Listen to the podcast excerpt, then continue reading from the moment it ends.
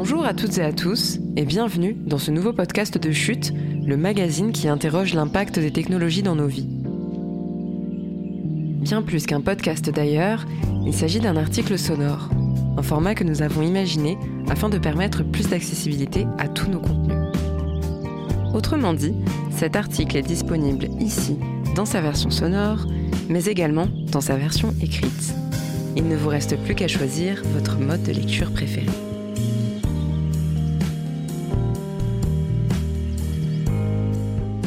À présent vous lire un article élaboré avec l'appui du rapport De la 4G à la 5G, Révolution, Évolution ou Involution des auditeurs et auditrices de la promotion Wangari Maathai de l'IHEST, l'Institut des hautes études pour la science et la technologie, qui forment les cadres dirigeants à la prise de décision fondée sur la démarche et les connaissances scientifiques. Le titre de cet article est le suivant. 5G, quelle révolution sociétale voulons-nous?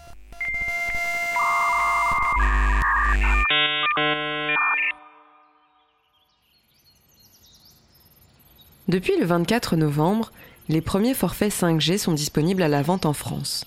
Cette dernière avancée technologique, qui ouvre la voie à la numérisation complète de nos sociétés, n'en est qu'à ses balbutiements. Aux citoyens de s'emparer du sujet pour définir les services rendus par cette technologie, dont l'appétence sociale s'avère encore modeste.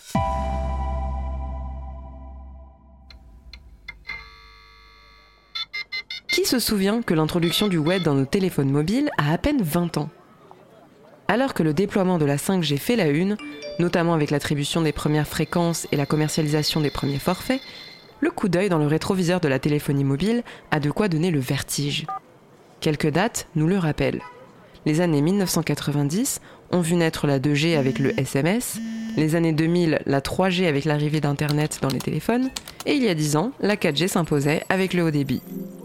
Dans cette course à la vitesse et à la puissance, l'arrivée de la 5G apparaît donc comme la prochaine étape, inéluctable.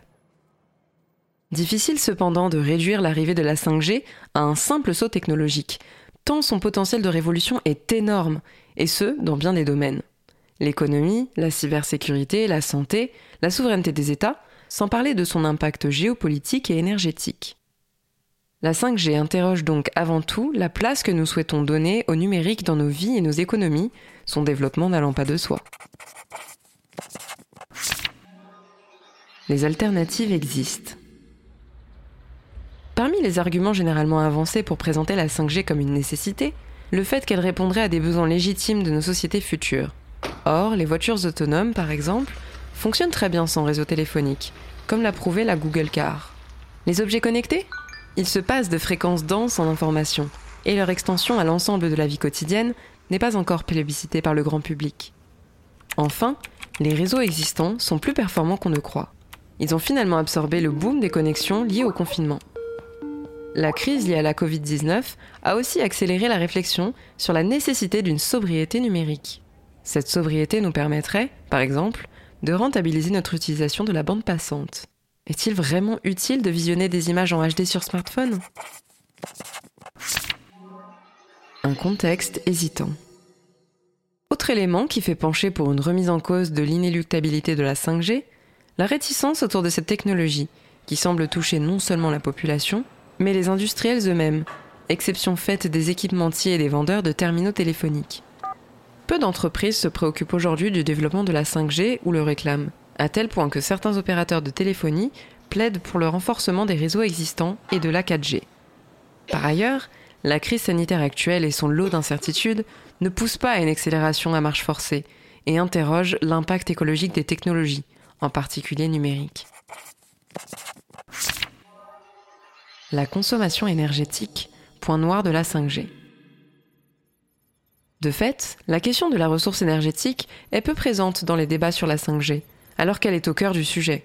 Si une antenne 5G consomme moins qu'une antenne 4G, le flux plus fort des antennes 5G implique une consommation d'énergie réelle bien plus importante. Sans parler de la nécessité de multiplier antennes et bornes pour répondre aux contraintes techniques propres à cette technologie. Par exemple, la plus faible portée des antennes. Un passage massif à la 5G serait en outre synonyme de renouvellement du parc de smartphones ce qui représente un coût écologique non négligeable, le recyclage des téléphones n'étant pas encore entré dans les mœurs.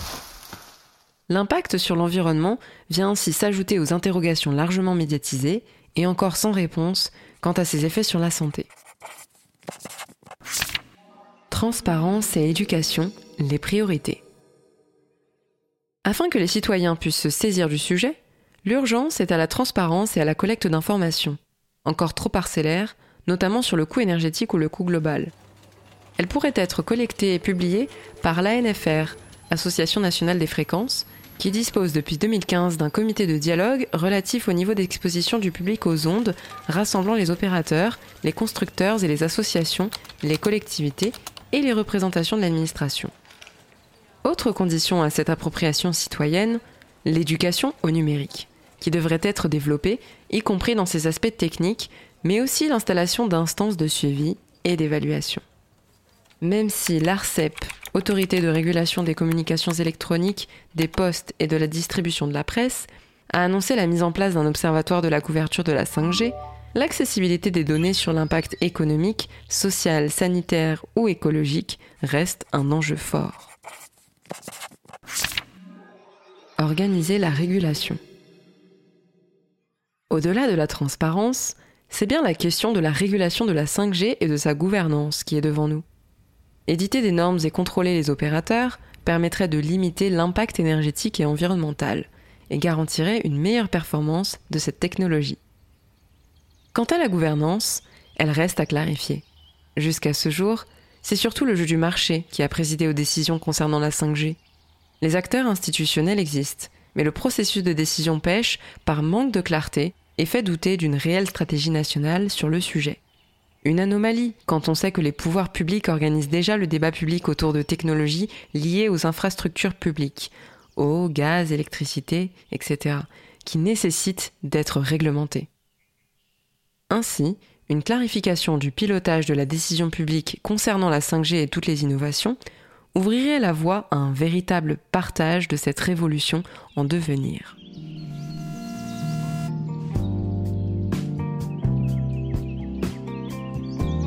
Et voilà, la lecture de cet article sonore est maintenant terminée. Vous en voulez d'autres? Ça tombe bien. D'autres articles de chute, réalisés avec l'appui de l'IHEST, l'Institut des hautes études pour la science et la technologie, sont disponibles au format audio. Nous proposons aussi des conférences et des conversations. Alors, si vous êtes friand ou friande de nouveaux frissons sonores, rendez-vous sur votre plateforme d'écoute de podcast préférée et trouvez-nous en tapant Chute Magazine. Si vous souhaitez encourager notre format sonore, n'hésitez pas à nous laisser un avis 5 étoiles et à en parler autour de vous. Merci pour votre écoute et à bientôt.